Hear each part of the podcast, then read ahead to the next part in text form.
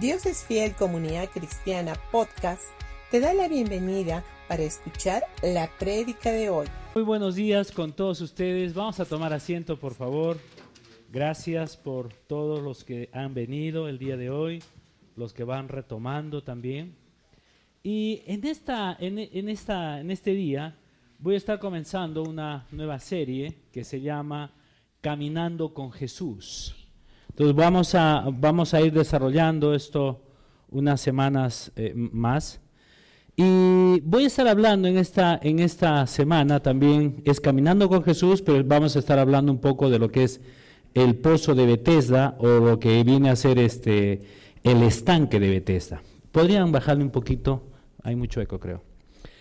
Entonces, en Israel y más específicamente en Jerusalén, se nota que había un contraste entre la gracia y la ley. Ahora, eh, durante todas estas semanas he estado hablando, y voy a seguir, vamos a seguir hablando de lo que es la, la, gracia y la ley, cuál es la diferencia, para que la gente pueda entender. Ahora, sabemos nosotros de que Moisés es el que trajo, ¿qué cosa? La ley. Y, pero la gracia vino a través de quién? A través y por medio de Jesucristo. Ahora, el lugar donde Jesús se movió en todo lo que viene a ser Israel, o en, todo ese, sector, ya fue preparado de antemano por su Padre Celestial. Es más, Jerusalén era el centro de lo que venía a ser la ley. Escuchen, Jerusalén era el centro donde se movía todo lo que era la ley. Sin embargo, el ministerio de Jesús, ¿dónde se desarrolló? ¿Dónde hubieron más milagros? ¿Dónde hubieron más señales? ¿Dónde hubieron sanidades? Infinidad. ¿Dónde fue? En, Galilea. Por eso es de que se le conoce a Jesús como el Señor de Galilea. Hay una canción inclusive, ¿verdad? Entonces, quiero eh, eh, este, que esto se quede muy claro. Jerusalén era hasta cierto punto el centro de lo que, de lo que venía a ser la ley. Pero Jesús, todos los milagros que él hizo, todas las sanidades, fue en Galilea. ¿Correcto? Y en esta enseñanza voy a ir enseñando cuál era la razón, el por qué muchas personas, inclusive ahora mismo, hay mucha gente que de pronto no puede recibir sanidad de una forma eh, como, como, como corresponde. ¿Por qué? Porque a veces se ha mezclado una cosa con otra y estamos andando nosotros en la ley y en la gracia. Y no podemos nosotros andar en dos cosas. O somos luz o somos oscuridad. O somos sal o, azúcar. Correcto, pero no podemos hacer una mezcla, ¿no? ¿Qué sucede? ¿Qué pasaría? Un buen ejemplo, ¿no? ¿Qué, sucede si yo mezclo la, sal con azúcar? ¿Sería rico? ¿Sería agradable? Uno podría decir, uy, qué rico mi café con azúcar y sal. Sería feo, ¿no es cierto? Entonces, ¿se han, ¿se han percatado de que a veces la gente quiere mezclar la ley con la gracia? O sea, quieren hacer cosas de la ley y cumplir y ganarse el favor de Dios a través de la ley. Lo cual, para eso, la, ley fue, ¿para qué fue dada? La ley fue dada para qué? Para que el, el hombre se dé cuenta de que por él mismo no podía ser salvo. Por eso es de que vino Jesús y a través de la muerte de Jesucristo que nosotros entramos a vivir por gracia. Por eso la Biblia dice que tú no eres salvo por fe, ni tampoco eres salvo por gracia. Tú eres salvo por gracia a través de la fe. ¿Correcto? Si alguien dice, yo soy salvo por fe, estás equivocado. Yo soy salvo por gracia, estás equivocado. Porque las dos no pueden separarse. Pero sin embargo, a veces la gente está tratando de mezclar una cosa con la otra. Y al tratar de mezclar una cosa con la otra, por eso es de que inclusive, obviamente, más adelante voy a estar hablando, o eres hijo, porque, ojo, todos los que han nacido de nuevo somos hijos del padre Abraham. Pero no todos tenemos a la misma madre. ¿Correcto? Igual, dígame, El primer hijo de Abraham que, estuvo con, que tuvo con Agar, los ismaelitas, fueron hijos de Abraham. Pero ¿quién era su madre? Agar. ¿Y qué significa? Si nosotros leemos el Antiguo Testamento, Agar, ¿a quién estaba este, significando? A la ley. Sin embargo, cuando nace Isaac, nace Isaac con Sara, ¿y qué está, qué está significando? Es la gracia. Porque Sara no podía tener hijos. Y Abraham tampoco, porque ya, ya los dos eran mayores. Pero este Ismael nunca fue la promesa de Dios. Fue el esfuerzo del ser humano. ¿Correcto? En cambio, Isaac sí fue la promesa de Dios. Porque Dios lo, llamó a Abraham y le dijo, vas a ser padre de multitudes. Pero no estaba hablando a través de, de su hijo Ismael, no, estaba hablando de la promesa. Y esa promesa, desde cuándo nace y cuándo, inclusive cuándo se manifiesta, cuando ya Jesús, cuando, cuando ya Dios en Génesis capítulo 3, versículo 15, ya estaba hablando de qué? Del Redentor. Y el Redentor, ¿qué es lo que traía? Traía gracia. No trae esfuerzo. La por es de que la gracia no te hace esforzarte para recibir las cosas de Dios. No, la gracia simplemente te dice, toma y recibe. Pero no me lo merezco, pero es tuyo. En cambio la ley exigía. Por eso la ley que era, eran los diez mandamientos. Pero en sí eran diez mandamientos, ya les he explicado, eran 600, ¿cuántos? Trece mandamientos. O sea, eran 613 leyes que tú la puedes ver inclusive en Deuteronomio capítulo 28. Y la semana, la semana pasada hemos hablado. Son 64 este, versículos, 68, perdón. Sin 14 vienen a ser solamente de todo lo que viene a ser las bendiciones. Pero son 54 que están hablando de maldiciones. Y si tú este, rompías solo uno, habías roto todos. O sea, era bien complicado. Por eso, por eso es de que cuando la gente comienza a mezclar una cosa con la otra, entonces llega un momento en que uno dice, quiero recibir sanidad, pero como no estás entendiendo lo que es la gracia, entonces ah, vienes, eh, este, haces una mezcla entre la gracia y la ley y de pronto dice, oh, este, Dios no me quiere sanar. Dios sana, sí sana, pero no siempre. Dios sí sana, sí, pero de repente yo no soy el candidato porque he dejado de hacer esto, esto, esto, esto. Y la respuesta a todo esto nosotros la vamos a encontrar en el relato de la sanidad del paralítico junto al, junto al estanque de, Bethesda. Aquí hubieron dos estilos de sanidad junto al estanque de Bethesda. Escúcheme, hubieron dos sanidades. En el, en el estanque de Bethesda, habían cinco pórticos. Pero ¿sabías de que este, este estanque de Bethesda fue, construido por los Roma, por los, fue construido por los romanos? Los romanos construyeron todo esto. Y este era un, esto era un, estanque, era un estanque bastante simple. Ahora, eran varias piscinas. No era solamente uno, eran varias piscinas de diferentes tamaños. Ahora, si alguien dice, ¿y dónde dice esto? Pues bueno, te voy a decir algo. Tentas al Google y comienzas ahí a buscar, quiero ver el pozo de Bethesda del tiempo de Jesús, y ahí vas a ver todas las ruinas que todavía existen. Y si alguien tiene la oportunidad de ir a ese lugar, vas al pozo de Bethesda y vas a decir, ¿cuál es el pozo? Y te das a dar cuenta que eran varias piscinas juntas. No era uno solo eran varias. Vamos a ir ahora a San Juan, capítulo 5, versículo del 1 al 9. Dice, después de esto, se celebraba una fiesta de los judíos y Jesús subió a Jerusalén. Y hay en Jerusalén, junto a la puerta de las ovejas, un estanque que en hebreo se llama Betesda, y que tiene cinco pórticos. Y estos, eh, en estos hacía una multitud de enfermos, ciegos, cojos y paralíticos que esperaban el movimiento del agua. Porque un ángel del Señor descendía de vez en cuando al estanque y agitaba el agua. El primero que descendía al estanque después del movimiento del agua quedaba curado de cualquier enfermedad que tuviera. Y estaba allí un hombre que hacía 38 años que estaba enfermo. Dice, cuando Jesús lo vio acostado allí y supo que ya llevaba mucho tiempo en estas condiciones, dijo, ¿quieres ser sanado?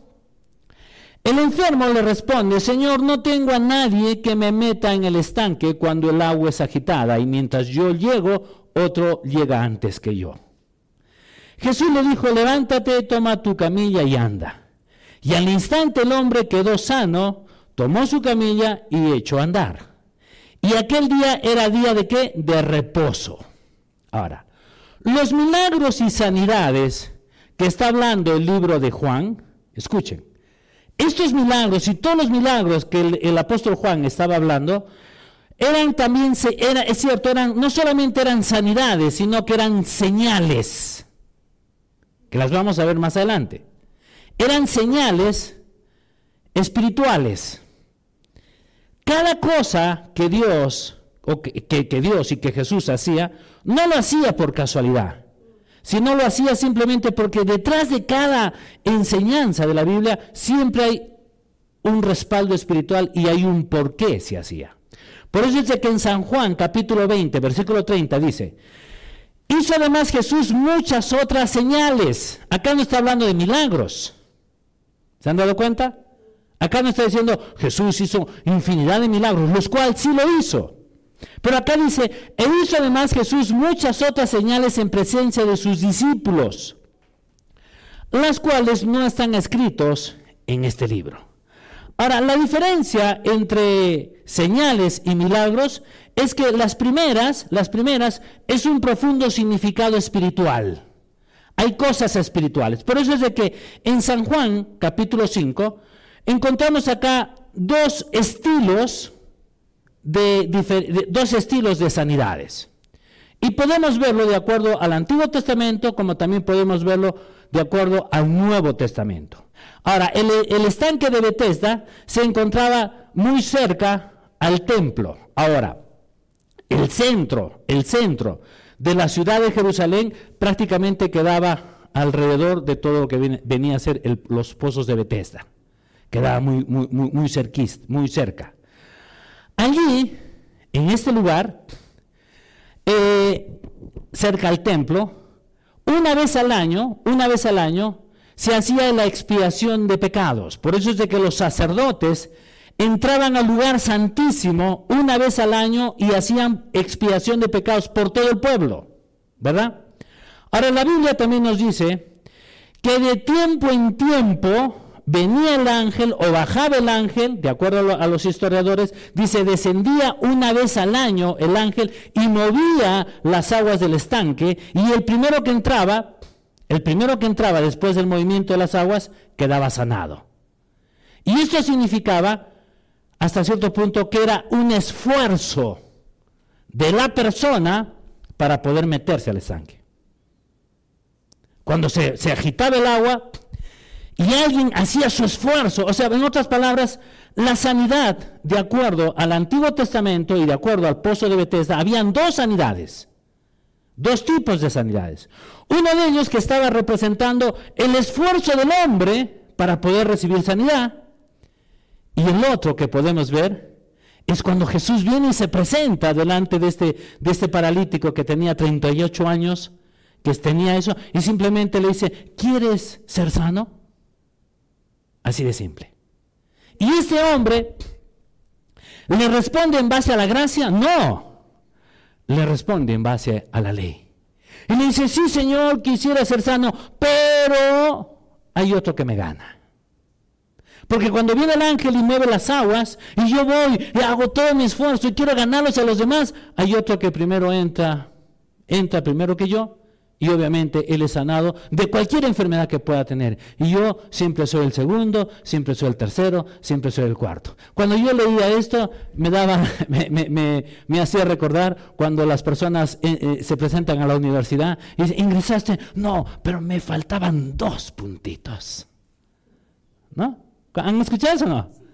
Y yo puedo ver acá, acá lo mismo.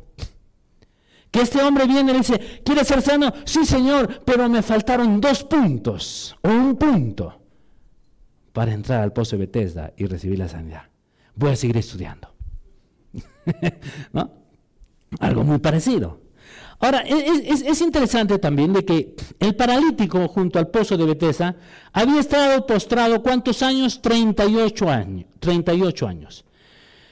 Esto quiere decir que fueron 38 veces que este hombre lo intentó y fracasó. Este hombre eh, quería recibir su sanidad y cada vez que entraba, hacía el intento, fracasaba, fracasaba y fracasaba. Pero sin embargo, seguía ahí. ¿Y sabes por qué seguía ahí? Porque era su única oportunidad para poder ser sano. Yo puedo imaginar que este hombre fue donde todos los médicos tocó las puertas de todo el mundo y todo el mundo le dijo, es difícil, tienes problemas en tus, en, tus piernas, nunca vas a caminar. Y la única alternativa es de que, bueno, que te vayas pues ahí al estanque de Bethesda y si tienes suerte y si duermes ahí noche y día y, y, el ángel, porque dice la Biblia que de tiempo en tiempo bajaba el ángel, no se sabía cuándo, pero bajaba de tiempo en tiempo y movía el agua. Y si tú eres el primero, eres sanado. Y si no, sigue esperando. Pero si se dan cuenta, el pozo de Bethesda o el estanque de Bethesda, habían dos tipos de, milagros. Uno de ellos era por el esfuerzo de la persona y el otro simplemente fue por la gracia y el favor de Jesús. Ahora, la gracia, escúchame, la gracia llega hasta el lugar donde tú te encuentras. Esa es la gracia.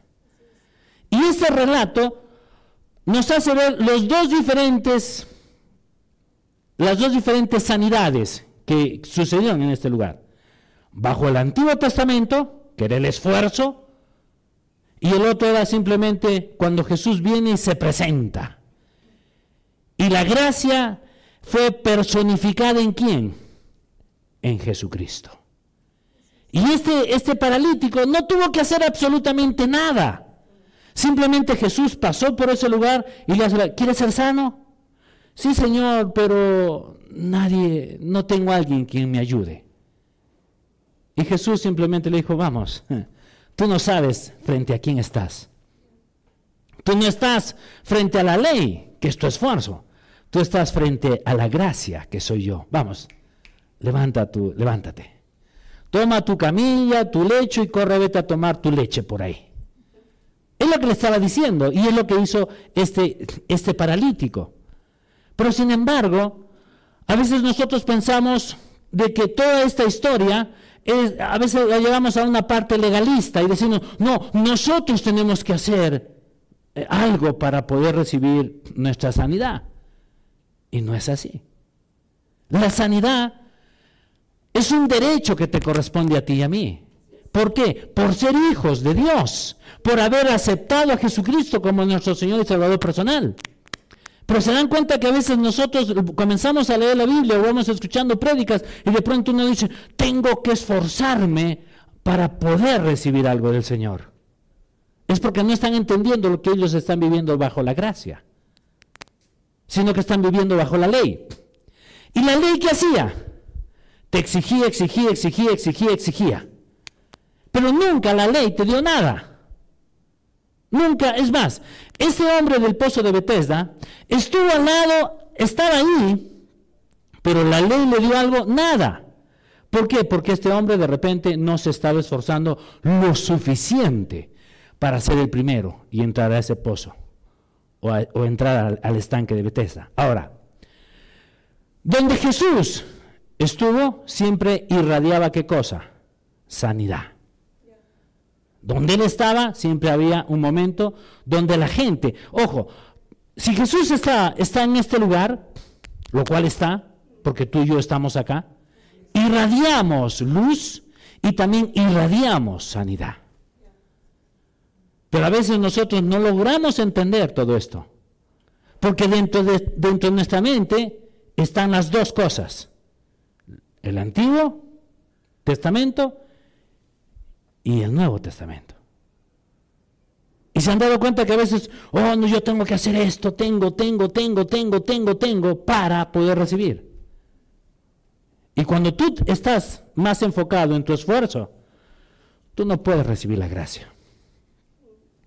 Y no es porque Dios no quiera, es porque tú estás tratando de encontrar las cosas por ti mismo.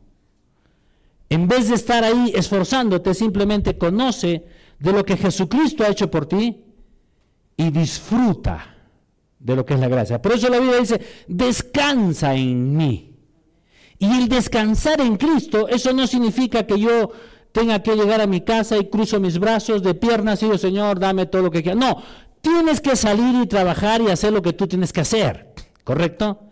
Pero con la diferencia de que vas a tener que hacer las cosas y va a haber infinidad de oposición en cada cosa que tú hagas, ¿es verdad? Porque cuando tú tienes un proyecto, ¿el proyecto es fácil? Hay trabas, trabas, trabas, trabas, trabas. Pero cuando nosotros entendemos que vivimos bajo la gracia, esas trabas, tú vienes delante del Señor y dices, Dios, tú sabes cuáles son mis planes. Y tú sabes el por qué quiero este proyecto. Porque cada proyecto que tú tengas en la vida no debería de ser un proyecto solo para ti. Debería de ser un proyecto el cómo bendigo a los demás. Y Dios, ahí es cuando hace milagros, cuando dices, ¿por qué quieres este proyecto? Quiero un proyecto no solamente para ser beneficioso yo o beneficiario yo, sino también quiero beneficiar a otras personas más. Entonces Dios, dice, estamos en conexión, yo estoy contigo. Tú sigues, dices, Dios, hay muchas trabas. Y yo creo que Dios dice, no te preocupes. ¿Cuál es la promesa que yo te di? Que te iba a dar toda esta tierra como herencia. Es tuya. Y las trabas, descansa en mí y obsérvame cómo yo hago las cosas. Como en, el Antiguo Testamento, cuando, cuando estos cinco reyes se, juntaron y, querían venir contra el pueblo de Israel. Y obviamente Josué viene y dice, Señor, ¿qué hago? Hay un montón de gente acá. Se han juntado cinco reyes y el número es enorme. ¿Qué hago? ¿Y Jesús qué es lo que dice? Tranquilo, que la pelea no es tuya, es mía. Tú solamente quédate quieto y observa. No solamente lo hizo Josué, lo hizo David, todos los hombres, los grandes hombres en el Antiguo Testamento, ¿qué es lo que Dios les decía a estos hombres? Que venían y buscaban al Señor. Y decía, quédate quieto y observa. Inclusive David, ¿qué es lo que hizo? Al día siguiente se levantó y puso delante de todo el ejército a los cantores y comenzaron a alabar al Señor. Grande es la misericordia de mi Dios.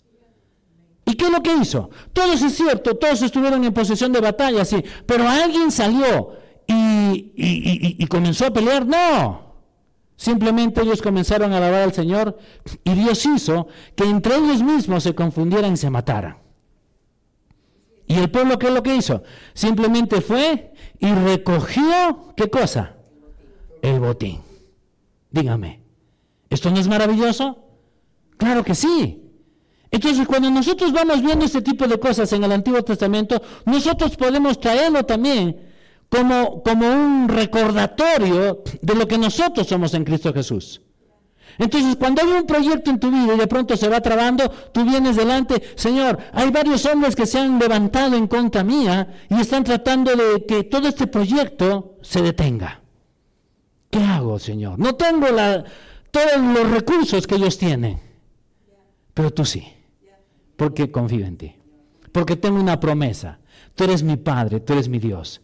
Y yo creo que Dios ahí viene tranquilo, tranquilo. Yo me hago cargo. Y él comienza a hacer que inclusive la gente que se levantaba, entre ellos comienzan a confundirse, entre ellos comienzan a pelearse, entre ellos comienzan a, tener disputas y llega un momento en que todos los planes y las, y, las, y las maquinaciones que ellos querían venir en contra tuyo, simplemente entre ellos se pelean, se discuten y se matan. Y tú simplemente observas y dices, wow. Después de que se han destruido, dicen, Dios dice, vamos, ¿Qué haces ahí mirando? Corre, ve y toma el botín. Recoge el botín. Y la Biblia dice de que estuvieron tres días recogiendo el botín. Yo creo que ellos se cansaron y ya no quiero más. Vamos, sigue, sigue. Si ya no quieres tú, regala a tus vecinos. Ese es Dios, ¿se dan cuenta? Por eso es que cuando Dios, donde Dios estaba, cuando Jesús estaba donde Jesús estaba, ¿qué es lo que Jesús hacía dentro de todo su ministerio? Simplemente Él estaba dando vida, vida, vida, vida, vida. Ahora, ¿por qué alguien, alguien podría preguntar? Porque yo, yo sé cuál es su forma de pensar ustedes. Que alguien podría venir y decir, un ratito, pastor, ¿y por qué murió Lázaro? Que era su amigo. ¿No? ¿Por qué? Número uno, Lázaro murió porque Jesús no estaba en ese lugar. Porque si hubiera estado Jesús en ese lugar, Lázaro no hubiera muerto. Por eso es de que donde Jesús, en la presencia de Jesús, nunca se experimentó muerte. Por el contrario, siempre habían milagros, habían sanidades y no solamente eso, resucitaban muertos cuando Jesús estaba. Y eso era lo que Jesús hacía. Pero también yo puedo, puedo, ver la cara que ustedes tienen, donde alguien podría decir, un ratito, un ratito, pastor. Y cuando estuvo en la cruz, murieron los, los dos ladrones. Sí, es verdad, murieron los dos, él también murió. Pero ¿por qué experimentaron una muerte física? Porque Jesús también experimentó la, muerte física. Pero si se dan cuenta de que él estando ahí en la cruz, en medio de dos ladrones, un ladrón creyó que era el Hijo de Dios. ¿Y qué es lo que hizo? Le extendió vida y vida eterna. Inclusive Jesús, estando listo para poder experimentar la muerte física, estaba extendiendo vida a los demás. En este caso, a este, a este, a este ladrón que había creído en Jesucristo. ¿Por qué? Porque donde está Jesús, siempre hay vida. Ahora, este, con respecto a lo que viene a ser la ley, nosotros podemos ver de que inclusive cuando este, este, este paralítico obviamente es sanado, Inclusive más adelante nosotros podemos ver de que este hombre eh, este, sale de ese lugar y ¿dónde regresa? ¿Alguna vez se ha puesto a pensar? Este hombre fue, fue sanado, era paralítico y de pronto dejó de ser paralítico, ¿verdad? ¿Y dónde regresó? Regresó otra vez al templo. ¿Y qué era el templo? ¿Qué es lo que representaba el templo o lo que era Jerusalén? La ley. Él regresó otra vez a la ley. Por eso es de que los, los fariseos y la gente o los judíos que estaban ahí alrededor le preguntan, y vamos a leerlo mejor en, en San Juan capítulo 5 versículo del 10 al 14. Dice, por eso los, los judíos decían al que fue sanado, es, es día de reposo, no te es permitido cargar tu camilla.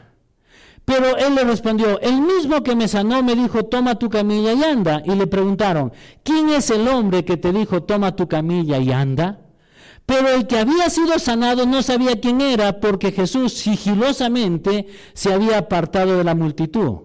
Y estaba, dice, y está, eh, se, había apartado de, de la multitud que estaba en aquel lugar.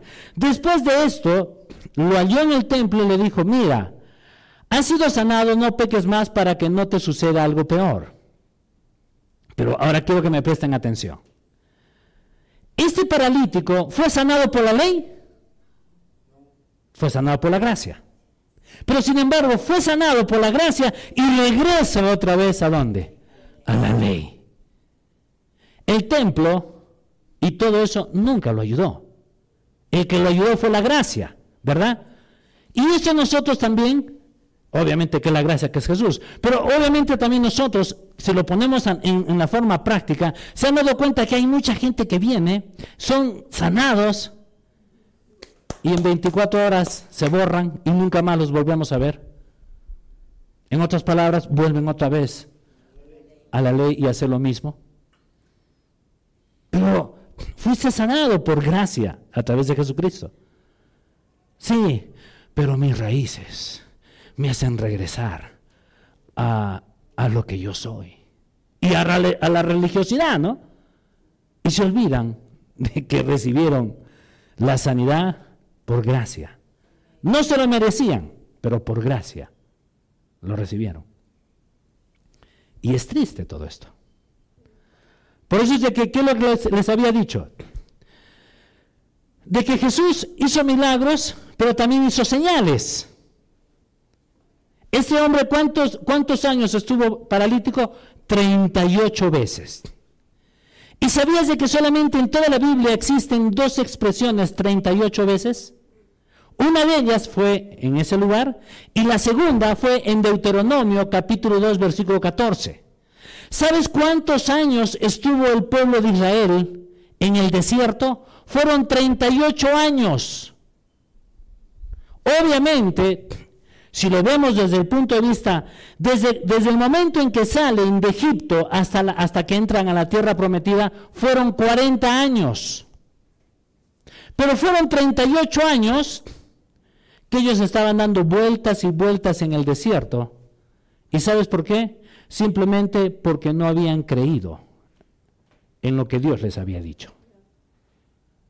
Si juntamos todo desde la salida de Egipto hasta la entrada, hasta la tierra prometida, sí, es, cierto, es verdad, son 40 años. Pero en sí fueron 38 años que estuvieron dando vueltas en el desierto. Ahora alguien me puede decir, pastor, ¿dónde lo hizo? Búscalo en Deuteronomio capítulo 2, versículo 14. Lo puedes hacer eso en tu casa. Ahí lo dice claramente. Pues de que en Hebreos capítulo 3, versículo 19 dice, y vemos que no pudieron entrar a causa de qué? De la incredulidad. Ahora, el pecado de incredulidad fue el motivo por el cual el pueblo de Israel no entró y se quedó 38 años dando vueltas y vueltas en el desierto. Ahora, regresemos un poco a lo que era el pozo de Bethesda o el, estanque de Bethesda. Cuando Jesús se encuentra con este hombre y le dice, no peques más porque algo más te puede, algo peor te puede venir, no le estaba hablando de los pecados de comisión, sino le estaba hablando de que si tú sigues con tu misma vida y te lleva la muerte, estás desperdiciando lo que yo he hecho en ti. En otras palabras, lo que Jesús le estaba diciendo es, ahora cree que yo soy tu Salvador. El peor pecado, ¿sabes? ¿Sabías de que el hombre, el hombre no tiene muchos pecados? Escúchame. El hombre solamente tiene un solo pecado. ¿Y cuál es el pecado? El no recibir a Jesucristo como tu Señor y Salvador personal. Si tú sigues viviendo en pecado, ¿qué cometes? Más pecados. ¿Verdad? Por eso es que la Biblia dice, miren qué lo que dice en San Juan capítulo 16, versículo 9. Cuando el Espíritu, dice, cuando el Espíritu Santo venga, convencerá al mundo de pecado. No dice pecados. ¿Es verdad o no? ¿Qué es lo que dice? Lean ustedes ahí.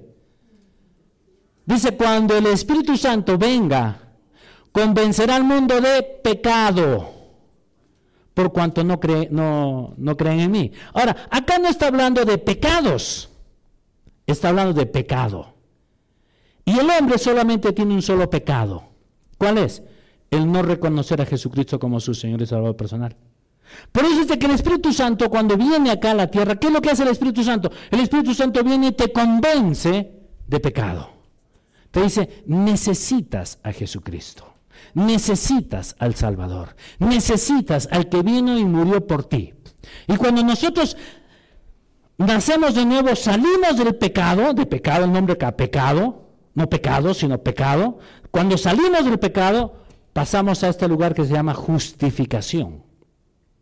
Y venimos a hacer qué cosa? Justos delante de Dios.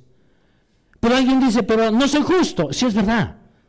Naturalmente no eres justo, pero espiritualmente Dios ya te hizo justo.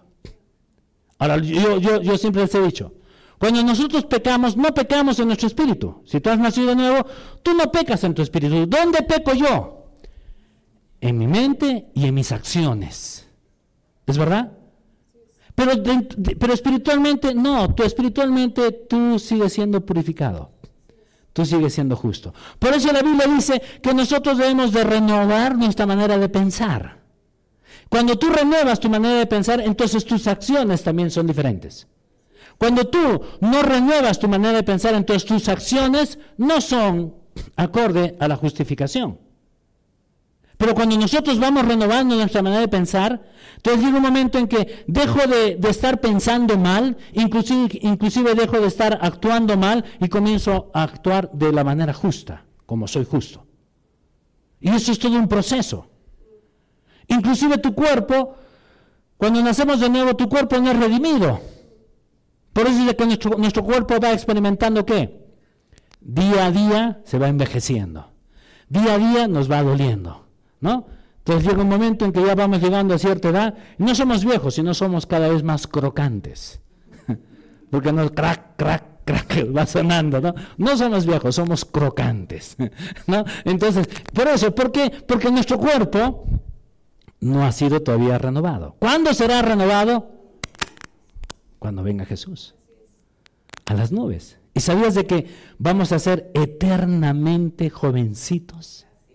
Por eso es de que acá, cuando Jesús se viene y le está hablando a este, a este hombre, de, a este eh, eh, paralítico, no le estaba hablando de los pecados de comisión, sino le estaba diciendo, no cometas, o mejor, reconoce a Jesucristo como tu Señor y Salvador personal, y si tú lo haces, entonces no hay algo peor que te venga.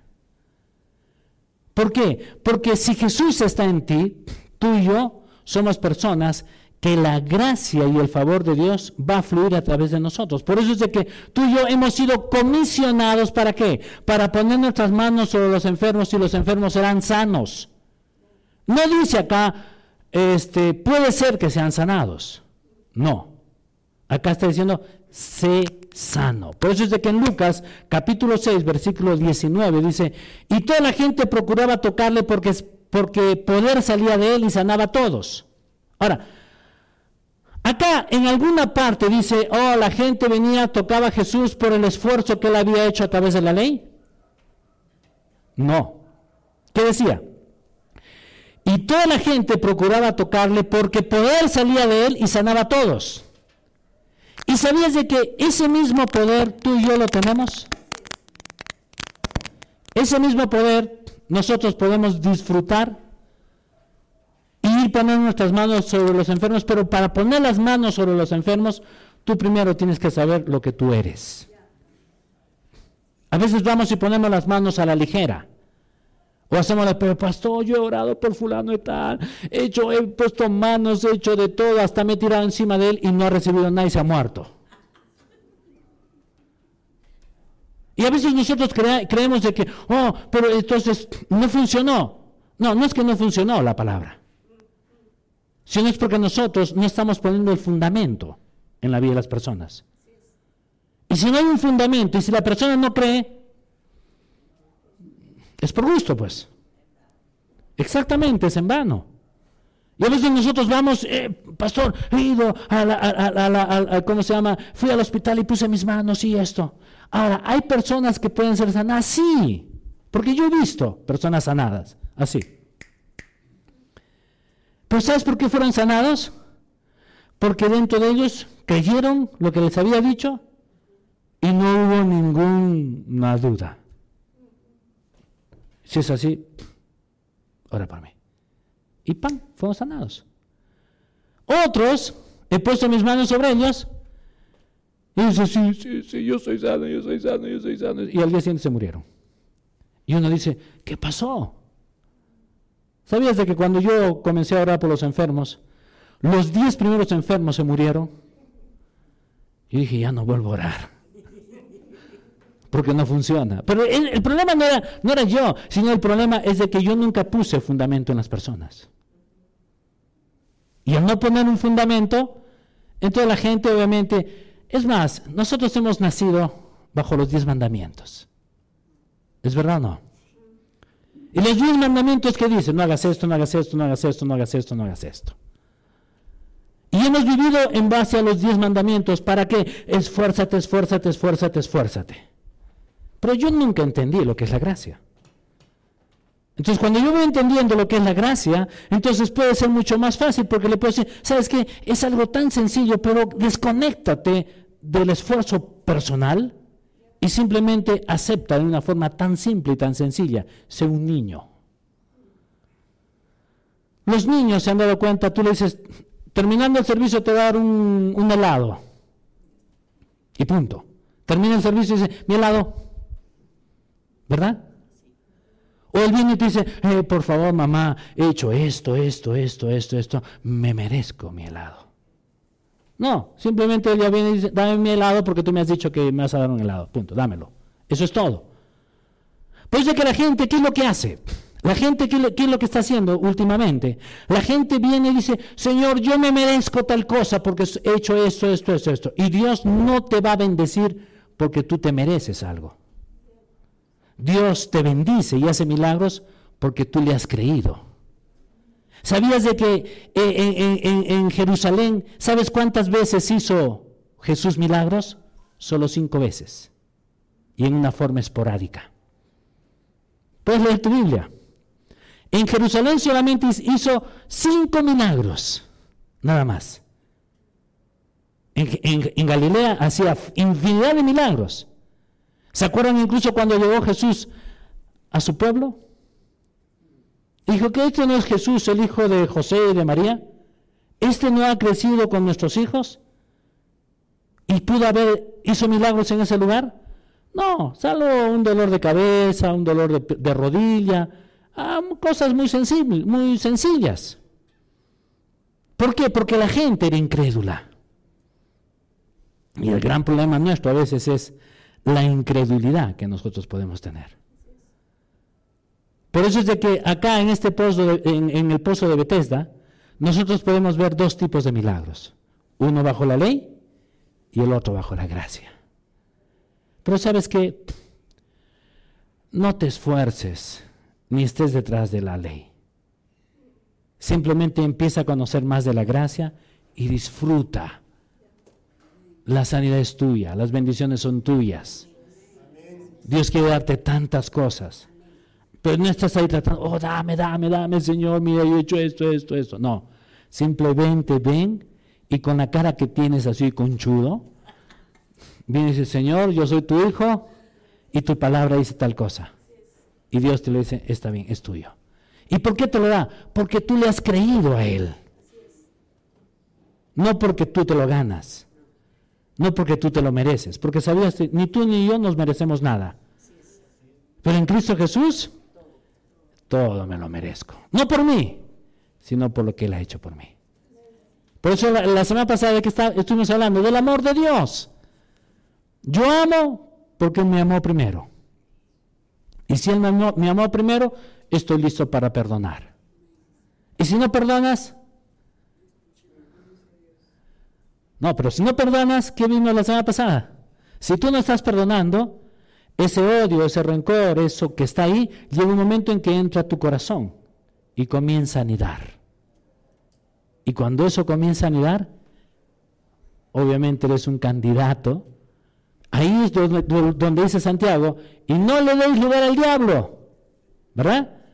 Pero cuando tú vas anidando todo eso, entonces llega un momento en que tú le estás dando lugar al diablo y el diablo puede hacer cualquier cosa en tu vida. Por eso no le deis lugar al diablo para nada. Amén. Vamos a orar. Amado Padre, gracias te damos por este maravilloso tiempo, gracias por tu palabra. Y te damos gracias, Dios, porque tú eres un Dios maravilloso, misericordioso. Estás siempre, Señor, pendiente de nosotros. Y nosotros podemos disfrutar, Señor, de todas las maravillas que tú ya nos has dado a través de Jesucristo porque Él es, a través de Jesús, la gracia ha venido a nuestras vidas. Y te damos gracias, Dios, porque nosotros hemos tomado la decisión de vivir bajo todo lo que Jesucristo ya ha hecho por mí. Y yo no voy a estar pendiente de la ley ni estar esforzándome bajo la ley, sino simplemente yo puedo venir delante de mi Padre Celestial y decir, papá, estoy sentado juntamente con Cristo a la diestra de Dios. Y te doy gracias, Padre, porque todas las cosas ya me han sido dadas y me han sido entregadas. Y te doy gracias, Padre, porque si yo logro entender lo que la gracia es para mí, yo puedo disfrutar de todas las cosas, tanto espirituales, materiales, en mi cuerpo, en todo, Señor. Te doy gracias. En el nombre de Cristo Jesús. Amén y amén.